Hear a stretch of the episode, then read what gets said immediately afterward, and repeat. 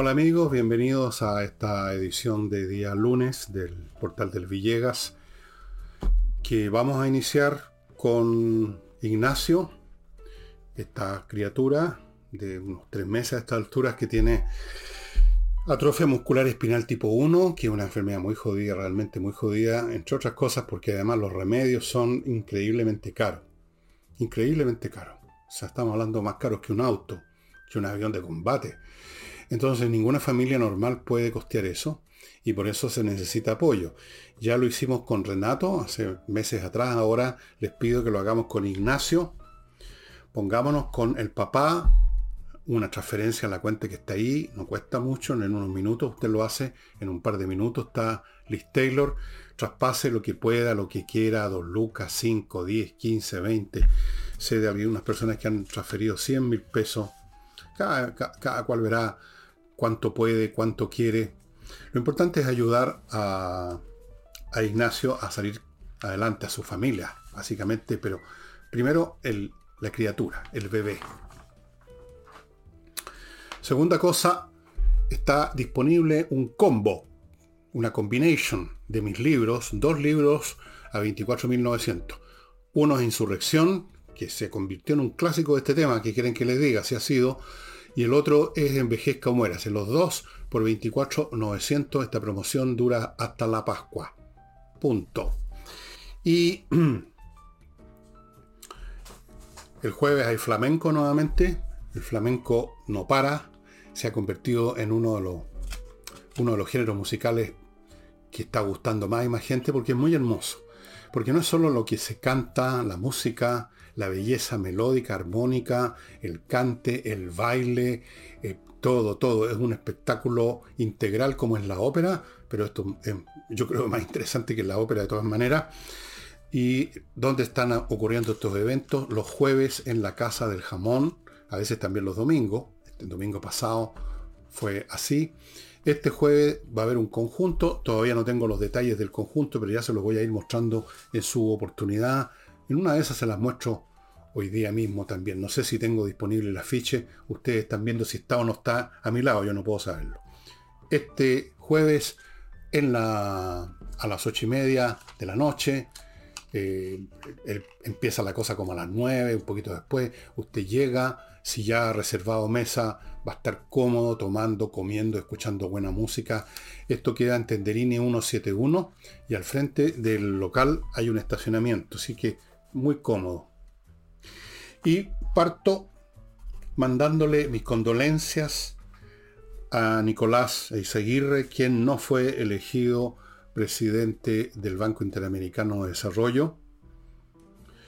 Em, fue propuesto por el gobierno chileno, en parte por cercanía política, me imagino, en parte para bloquear la candidatura que se insinúa de Andrés Velasco, que no es partidario de este gobierno, el hecho es que fue derrotado por un candidato brasilero.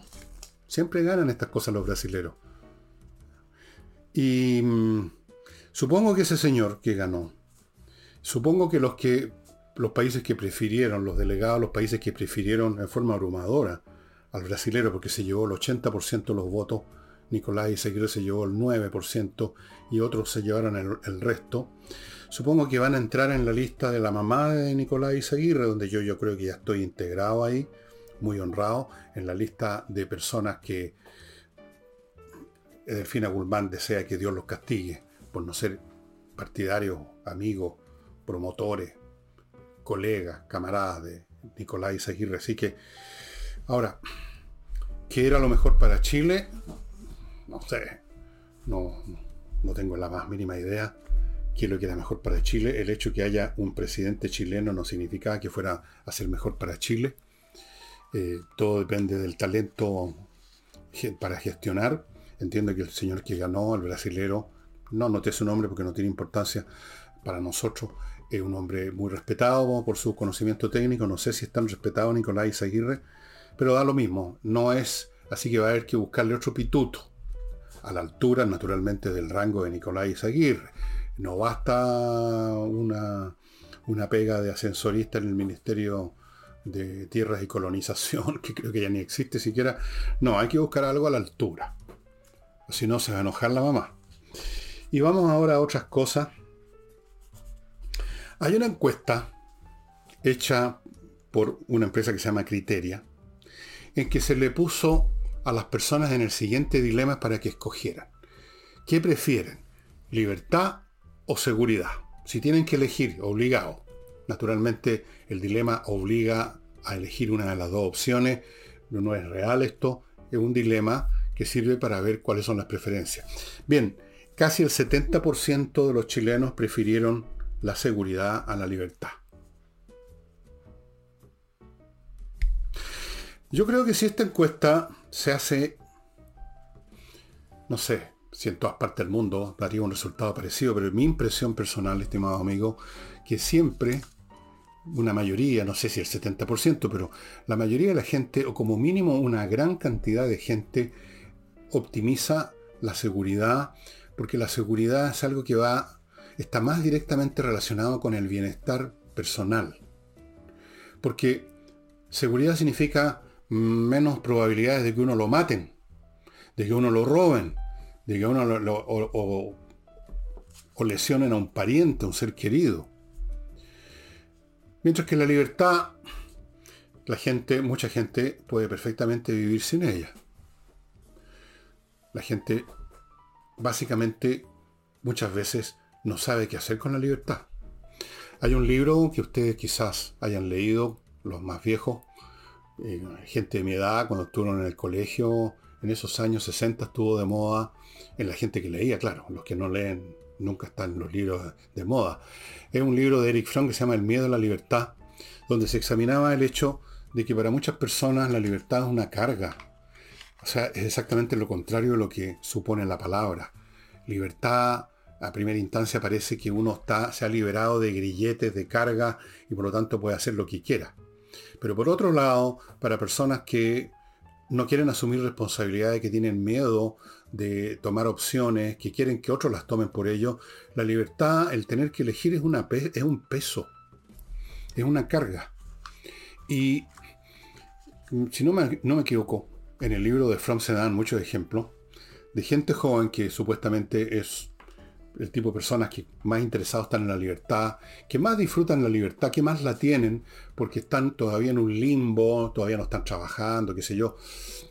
Y se descubrió lo que ustedes pueden verificar leyendo cualquier libro de historia, que los jóvenes, incluyendo los niños, son los primeros que corren a inscribirse a un movimiento que lo primero que hace es quitarle su libertad, porque entrar a un movimiento político o religioso significa aceptar un conjunto de axiomas, de dogmas, que por definición automáticamente en el momento que uno los acepta significa que tiene que rechazar ideas contrarias, significa que uno ha perdido libertad de pensamiento en algún grado mayor o menor.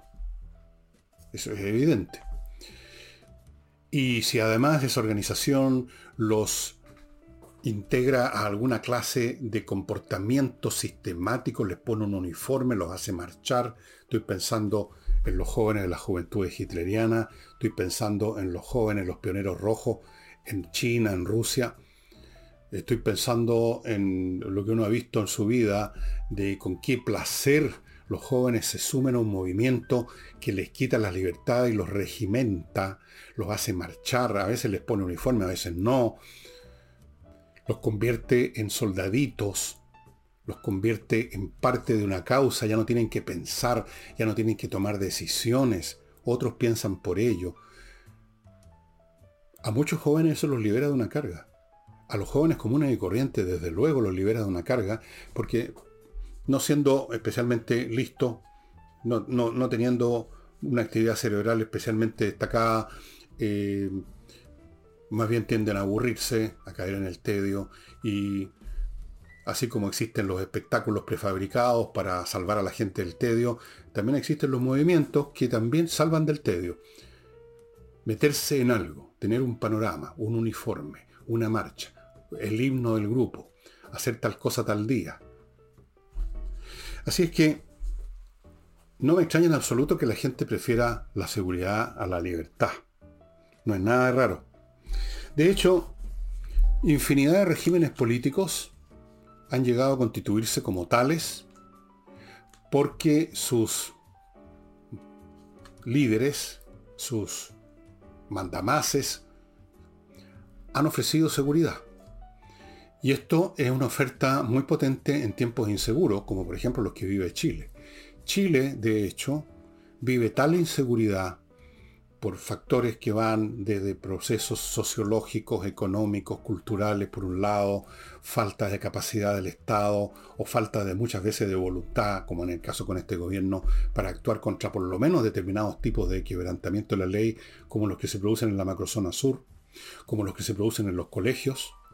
La señora ministra del Interior, nada menos, una vez más, una vez más ha mostrado la hilacha apoyando a la alcaldesa Santiago que no quiere actuar contra estos jovencitos que se dedican a tirar molotov y a romper completamente lo que pueda quedar de disciplinas eh, estudiantiles. No son capaces, es más fuerte que ellos, tan formados, más bien dicho, deformados, hormonal, psiquiátrica y psicológicamente de tal manera que no pueden actuar. Por lo tanto, el país vive en una gran inseguridad hay gente que no se atreve a salir o sale mucho menos, que no se atreve a sacar su auto para que no vayan a hacerle una encerrona, que a barrios completos que antes iba a comer o alguna cosa ya no va. Se está produciendo ese fenómeno. Se está produciendo, es el primer tema. En todas las encuestas de opinión es el primer tema que preocupa a los chilenos. Y digo todo esto porque ese es el clima perfecto para que eventualmente el día de mañana aparezca un Salvador que ofrece seguridad a costa de la libertad usted va a estar seguro, vamos a destruir a los delincuentes, vamos a destruir a la CAM, vamos a aniquilar a todos estos tipos, pero para eso vamos a tener que restringir tales y cuales fueros o libertades civiles, pero le garantizamos que usted va a poder salir a la calle tranquilo, que no lo van a asaltar. Y la gente se va a comprar eso. Naturalmente la gente preferiría tener las dos cosas, seguridad y libertad, pero si viene el momento de la opción, he ahí la respuesta, estimados amigos. La seguridad. Es natural cualquier criatura viviente está guiada, la brújula de su conducta está determinada por el instinto de supervivencia. Toda entidad viviente lo primero que quiere es sobrevivir, seguir viviendo. En el caso nuestro eso se traduce en búsqueda de seguridad, que alguien nos garantice seguridad. Y si no la garantiza un Estado normal, democrático, entonces que la garantice un Führer, pero que alguien nos garantice que vamos a estar en paz. Eso fue, entre otras cosas, la que le ofreció Hitler a los ciudadanos alemanes. Vamos a sacar a, las tropas, a las Sturmtruppen de las calles, vamos a terminar con, las revueltas que eran cosas de todos los días en Alemania. A cambio de eso no hay libertad, pero usted va a estar tranquilo, va a poder salir de su casa en paz. Así que esta encuesta refleja por un lado, una tendencia universal y de todos los tiempos que la gente prefiere la seguridad a cualquier otra cosa, pero también diría yo que refleja lo que estamos viviendo en Chile, estimados amigos. Y dicho sea de paso, la inseguridad podría darle ejemplo, pero no sé si sea necesario. Eh, las últimas informaciones que vi de carácter policial habían matado a un joven de 22 años en Talca, eh, el segundo crimen en 24 horas. Talca, una ciudad que nunca ha pasado nada de esas cosas. A lo más robos, cosas así, ese tipo, y en poca cantidad. Ahora dos asesinatos en 24 horas en Talca. Eso es lo que estamos viviendo. Los colegios, ¿para qué hablamos? Y la ministra del Interior, o sea, la ministra a cargo de la Seguridad Pública, apoyando a la alcaldesa comunista de Santiago, que a su vez no hace nada para poner fin o tratar de limitar las situaciones que se viven en los colegios porque no quieren, no se atreven, no pueden. Es más fuerte que ellos el tomar medidas, el autorizar, el empoderar a los directores de los colegios para que expulsen a cabros que van al colegio solamente a destruir, a destruir la disciplina escolar, a destruir físicamente los colegios. Bien, vamos a ver qué sucede con este tema, al cual se refirió muy a la pasada, casi sin tocar Boric en la APEC, en Tailandia, donde estuvo. Y vamos a referirnos a ese tema después de mi primer bloque, estimados amigos. Que lo inicio con inviertaenusa.cl, un sitio en la internet, ya saben, pero se los recuerdo, un sitio en la internet, una empresa chilena norteamericana que le ayuda, más que ayudar, prácticamente hace todo por usted para que invierta en Estados Unidos. Usted llega con las ganas y con la plata a inviertanusa.cl y ellos parten mostrándole un portafolio con 3.500 franquicias para que escoja. Le muestran otro portafolio con cientos de opciones inmobiliarias. Una vez que usted decidió en qué iba a invertir, le abren cuenta corriente en bancos norteamericanos. Le consiguen crédito en esos bancos. Lo ayudan a constituir sociedades comerciales en Estados Unidos. Lo asesoran cada paso que dé en ese mercado que usted todavía no conoce. Y le pueden conseguir la viceresidencia, todo eso en inviertaenusa.cl. Hay mucha gente que está sacando su plata de Chile, lamentablemente, pero así están las cosas y están viendo dónde. Bien, ahí tienen una opción. Continúo con Fastmark, el courier chileno que desde Miami a Santiago por vía aérea marítima le trae lo que su empresa necesita.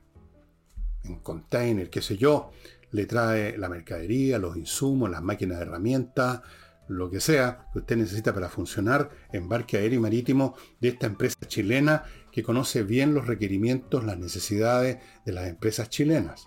Fuera de eso, Fastmar ofrece el servicio de paquetería, es decir, usted como individuo privado puede delegar en Fastmar la tarea de traerle de Estados Unidos tal o cual mercancía que usted compró en tal o cual parte en alguna ciudad de ese país. Ellos le van a traer el paquete, servicio de paquetería. Continúo con el corredor inmobiliario más rápido de Chile, comparado con los demás, cosa fundamental en tiempos que es difícil vender propiedades inmobiliarias. Si usted está ya estancado con corredores comunes y corrientes que todavía no pasa nada, póngase en manos de Ángel Hey. Póngase en manos de Ángel Hey. Ellos tienen métodos muy innovativos. Cada funcionario de la empresa tiene dos o tres o cuatro lo más en cargo, no, no, no se repletan, por lo tanto se concentran en la pega y eso tiene resultados. Ángel Hey. Y termino este bloque con miclimo.com que ofrece la mejor climatización y ojo lo que viene, estaba leyendo en la prensa antes de empezar el programa que para esta semana se está anunciando una ola de calor que en algunas partes del país podría llegar a los 37 grados centígrados, Santiago 36, quién sabe, ya 35, 34 es insoportable. Amigos, vayan poniéndose las pilas en esta materia. Miclimo.com le ofrece la mejor climatización. Esos aparatos que en el invierno le van a servir para estar calentito, en verano lo van a rescatar de estos calores. Los dispositivos son de primera calidad, hechos en Alemania o en Japón, son de lo mejor, instalados por profesionales, mantenidos por profesionales. Es una empresa que ha ganado premios por su eficiencia. miclimo.com. Vamos a Boris, que hizo un balance de su presencia en la APEC. Y una de las cosas que dijo, dijo muchas, pero yo anoté algunas nada más, dijo que habían transmitido a los que quisieron escuchar, y ojalá a los que quisieron creerle, que Chile es un país serio. ¿Qué significa ser un país serio? No, no tengo idea qué quiere decir con ser un país serio. Yo no he visto muchos signos de seriedad eh, en, ninguna parte, ni siquiera en el vestuario del presidente de la República. No, he visto, no vi signos de seriedad en la convención constitucional, nada menos, con verdaderos payasos adentro dándose vuelta varios de ellos, no veo signos de seriedad en ninguna parte. Y desde luego la conducción económica tampoco. Tampoco. Y dicho sea de paso, se rumorea en el mercado que el señor Marcel podría eventualmente en los próximos días, semanas o meses, bueno, pueden ustedes poner el plazo que quieran, estaría pensando en abandonar el gobierno porque simplemente no se entiende con ese ¿cómo llamarlo a este señor Ahumada que está a cargo de las relaciones económicas internacionales y que quiere destruir todos, aunque lo, miente, dice que no, y entonces inventa otros sistemas para paralizar los tratados comerciales, de luego estaba en contra del PPT-11, el señor Ahumada no se entiende con el señor Marcel, así que, bueno, yo no veo dónde está la seriedad, pero dijo que había transmitido seriedad, todo esto para hacer picar a los posibles inversionistas. Dijo que habló con la directora del Fondo Monetario Internacional y la dejó muy bien impresionada. Muy bien impresionada. Le habló también de la seriedad. Tuvo de moda la palabra seriedad. Como otras veces está de moda la palabra confianza. en otras oportunidades la palabra certidumbre, dar certidumbre. Bueno, ahora la palabra que estaba usándose en esta nueva exposición, yo voy a llamarla, ¿para qué voy a decir cantinflada? La nueva exposición, eh, la palabra seriedad era la que, la que estaba, digamos, en la onda. Entonces le dijo que se, había, que se estaba desarrollando con mucha seriedad la política fiscal de Chile. ¿What? Siguió hablando, porque para hablar no tiene ningún problema. Estamos logrando, dijo, encontrar el ancho camino del medio ancho, ancho, que te quiero ancho. El ancho camino del medio, por medio del cual llegaremos a buen puerto. Eso es una frase más o menos estándar del repertorio, de llegar a buen puerto. ¿Con qué nave? Si ya se hundió, llegar a buen puerto nadando a lo mejor. Bueno, yo no quiero ser camote. Personalmente, yo quiero creer. Yo soy un a ver, ¿cómo decirlo? Yo quisiera creer que hay una coincidencia o habrá una coincidencia entre este palabreo sobre la seriedad y el ancho camino del medio y la realidad. Pero lamentablemente es difícil que coincidan estas dos cosas porque nunca coinciden con el señor Gabriel Boric. Nunca coincide lo que dice con lo que hace. Es más, ni siquiera coincide lo que dice hoy con lo que dice mañana. ¿Qué va a decir mañana o pasado mañana en Chile después de recibir el llamado telefónico de Guillermo Tellier? De pronto se va a olvidar del ancho camino del medio y va a volver al camino pedregoso que conduce al abismo que es el proceso revolucionario. El ancho camino del medio. Le faltó decirlo en, en latín, aurea mediocritas, que significa la dorada medianía. Se entendía medianía en Roma no como usamos nosotros el concepto para denotar a alguien que es medio, medio lesón del montón. Medianía, lo que es que no están los extremos. Eso también es un viejo concepto filosófico griego, el evitar los extremos. Era esa la, idea, el, el, dorado camino del medio. Aquí cambió lo de dorado por ancho, el ancho camino del medio. Tan ancho que tenga, termina tocando los extremos. Entonces ya no es camino del medio. No sé lo que sea. Yo creo que es una cantinflada nomás. Perdónenme. Perdón. Pido perdón a todos ustedes porque no puedo creer. No le creo nada a Boric. Más aún, voy a asumir por un momento que Boric efectivamente quiere irse por el ancho camino del, el ancho camino del medio. Pero él no está solo, pues si no se manda el señor Boris, pues si él recibe telefonazos matinales de Guillermo Tellier o de otros también que de repente le mandan recado, le, ha mandado recado hasta el señor Chap, un alcalde de Valparaíso que no lo conocía ni su mamá antes de ser alcalde, le mandan recado. El gobernador de, Valparaíso ahora dijo que no, no, se entendían tan bien, que no era amigo. Todo el mundo le manda recado desde la izquierda. No vaya a ser que el hombre empiece a mirar demasiado hacia el ancho camino del medio.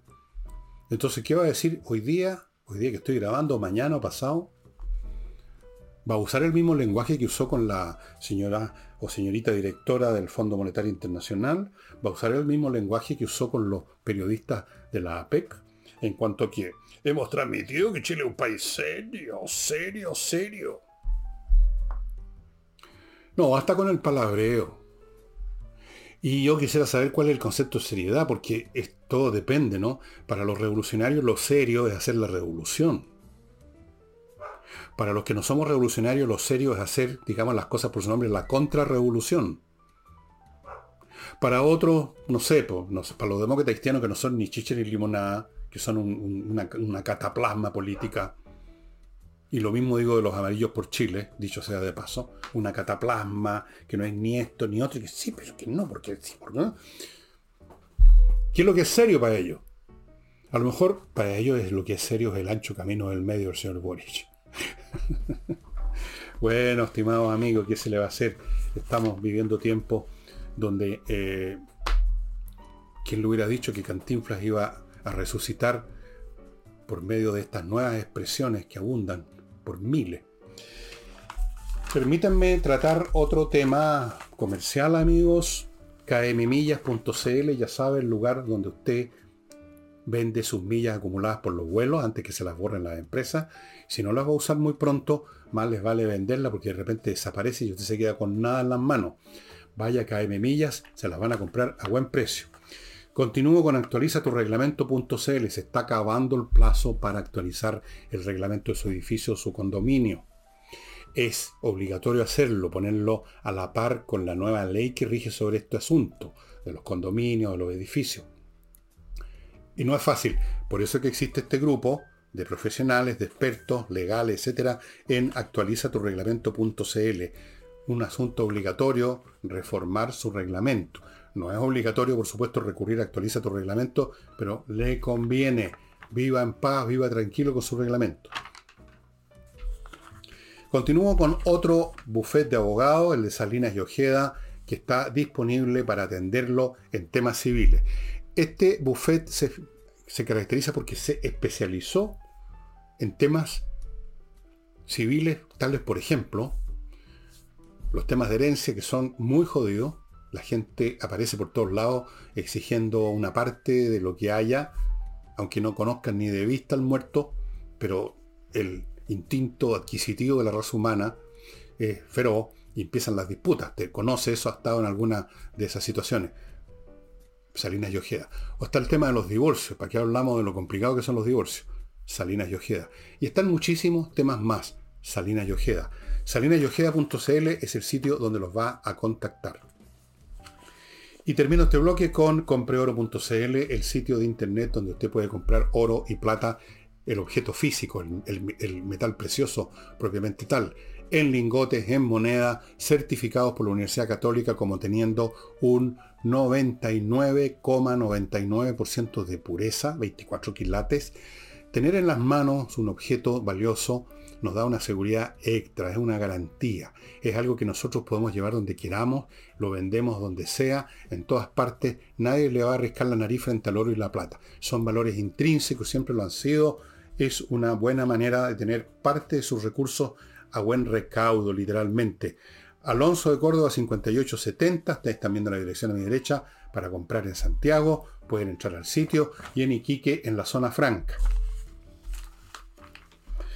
Ustedes sabían, o quizás no, yo apenas sabía porque esto ya cada vez produce menos impacto por lo estéril de los resultados y segundo porque hay otros hechos de mayor magnitud que han acaparado la atención pública. Primero fue el famoso COVID que todavía sigue pataleando y está luego el tema de la guerra entre Rusia y Ucrania y hay otras situaciones mundiales. Ahora empezó el Mundial de Fútbol.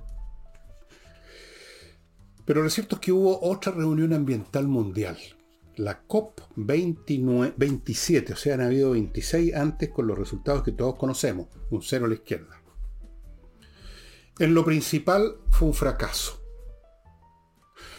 ¿Por qué fue un fracaso en lo principal? Porque en lo principal, si el calentamiento global es generado por la acción humana, como se supone que es, es la razón de ser de estas reuniones ambientales, si, no, si, si nadie creyera en eso no habría reuniones ambientales probablemente si se asume que es por la acción humana, y se asume que esa acción humana consiste en la quema de combustibles fósiles, petróleo, gas, qué sé yo, carbón, que son los que producen gases de invernadero, si se asume todo eso, la tarea principal, entonces, de cualquier reunión ambiental es limitar, ojalá eliminar o empezar ya en, un grado importante a disminuir, a restringir la quema de combustible, pero precisamente en eso fracasó miserablemente esta reunión. Se encontraron con la oposición, obviamente, de los productores de petróleo, entre ellos el principal Arabia Saudita, se encontraron con la oposición de China, que no produce, pero consume cantidades inverosímiles de petróleo, y otros países. Entonces uno se pregunta, ¿para qué son estas reuniones? Para fracasar o obtener éxito en cosas menores. Por ejemplo, tuvieron éxito en decir, hay que, hay que impedir que la temperatura en los próximos años aumente un más de un grado y medio Celsius. En esto de poner metas, todos pueden estar de acuerdo porque la meta es algo teórico, palabrero, que está en el futuro. Lo concreto son si se toman medidas o no. Bueno, no las tomaron. También se pusieron de acuerdo en compensar económicamente a los países que más sufren calentamiento, o sea, asumen que el calentamiento se va a seguir produciendo porque fracasaron. Pero pusieron varios, varias, como dijera, acotaron esa ayuda, de acuerdo a las posibilidades, de acuerdo a, las necesidades, de acuerdo, en otras palabras, a lo interpretable de lo que esos países más dañados, por ejemplo, un país que empiece a, ser, a desaparecer por el crecimiento del nivel de las aguas, tendría que recibir alguna ayuda, pero esa ayuda va a estar acotada por la interpretación que se haga, vean ustedes la redacción de ese artículo, y en fin, fue un cero a la izquierda como fue la número 26, la número 25, 24 y así hasta llegar a la primera. Siempre han sido un fracaso porque ningún país, así como ninguna persona en una situación de problema, quiere asumir el costo. Están todos de acuerdo en que hay un problema. Están todos de acuerdo en que hay que resolverlo. Pero que sea otro el que pague. Yo no, no, yo no soy culpable. No, no, no, e, ese es el culpable. Y con eso se pasan las reuniones, y así han sido en todas las cumbres ambientales. Han sido una farsa. Los acuerdos que se llegan son absolutamente verbales solamente, y si hay alguno de ellos que tenga una expresión material en mínima, nunca se cumplen las metas que esos mismos se ponen. Por lo tanto, es una farsa, es una lavada de cara. Es darse el gustito de tener la sensación que uno está haciendo algo. Y es un poco como estas personas que ven la Teletón y lloran a grito y creen que con eso están ayudando, pero no ponen un peso. o ponen 10 pesos. Así es la naturaleza humana. Por eso que esto de las cumbres ambientales no sirve para nada. Lo que va a servir para resolver el tema si es que el tema es de obra humana, como se insiste en algunos sectores, lo que va a resolver esto va a ser lo que siempre resuelve las cosas independientemente de los egoísmos humanos. Y es un egoísmo distinto que de pronto encuentre otra tecnología más conveniente para hacer lo que antes hacían con combustibles fósiles. El día, y ya está empezando a ser ese día afortunadamente, en que resulta más conveniente instalar un panel solar o uno de estos molinos de viento que producen electricidad o cualquier otro mecanismo, entonces se va a usar eso y no se va a quemar combustibles fósiles, no porque todos decidieron hacer un sacrificio por el bien del planeta, sino simplemente porque su egoísmo, que estaba asociado al combustible fósil, encontró una manera más adecuada de asociarse a otra cosa que no produce calentamiento global. Y entonces todos nos vamos a felicitar de algo que no va a haber resultado de la buena voluntad, sino que del egoísmo, como todo. Si ustedes examinan las acciones humanas, tanto de individuos aislados como de grupos pequeños, de naciones o de imperios, en relación a cualquier tema, van a ver ustedes que siempre la acción cuando se lleva a cabo es porque está asociada con intereses potentes, o sea, con el egoísmo o de ese individuo, de ese grupo, de esa nación. Nunca nada se ha hecho sobre la sola base de una idea, de un, de una, de un ideal, de un buen sentimiento. Eso no funciona. Nunca ha funcionado. ¿Quieren ustedes que las cosas se hagan? Como dice la vieja frase, con plata baila el monito. Eso es. Y mm, permítanme pasar ahora a mi último bloque antes de mostrarles lo que les voy a mostrar. Si usted tiene una empresa y tiene miedo, y en estos tiempos que corren, el miedo es cosa viva, de que a uno le asalten la empresa y le roben los computadores, le roben la información y le dejen la, la crema, póngase en manos de tpy.cl, una empresa de vigilancia que realmente es espectacular. Y si no me creen, entren en el sitio de ellos y vean todo el equipamiento, cómo son las salas de control de ellos, cómo son los sistemas que utilizan. Póngase las pilas, amigo, no siempre, o sea, no chute el tarro. Si ya asaltaron a una empresa que usted conocía, no siga pensando tácitamente, pero a mí no me va a pasar, es una probabilidad en 100, nomás una en 500, porque las cosas pasan. tpy.cl Continúo con patriciastocker.com, otro buffet de abogados. Estos se encargan de registrar, preservar, renovar marcas comerciales o invento, si usted inventó algo, póngase en manos de Patricia Stoker. Si no ha inventado nada, salvo el nombre que le puso a su empresa, a su nueva empresa o al producto que, sé yo, que está desarrollando, póngase en manos de patriciastocker.com para que registren su marca en Chile y en el extranjero. Si no lo hace, puede tener problemas el día de mañana con los frescos de siempre. Y sigo con notariospress.cl, la manera más rápida de sacar papeles notariales, amigos, en su computador en unos pocos minutos, entrando al sitio notariospress.cl y después va a la notaría a recoger el papel listo en cosa de minutos. Es lo más rápido que hay. Sigo con SMF, la empresa que pone a su disposición productos para mantener en buen estado y embellecer toda clase de pisos. Esto incluye alfombras, piso flotante, parqué, pisos de linoleum, de, ¿cómo se llama?, azulejo, baldosa, piedra pizarra. Para cada uno de esos pisos hay un producto especial para que se mantengan bien. Y termino con espacioajedrez.com. No he consultado si les quedan productos o no. Vea usted, están a precios ridículos y por eso que se han ido agotando súper rápido, más rápido de lo que esperaba Pablo.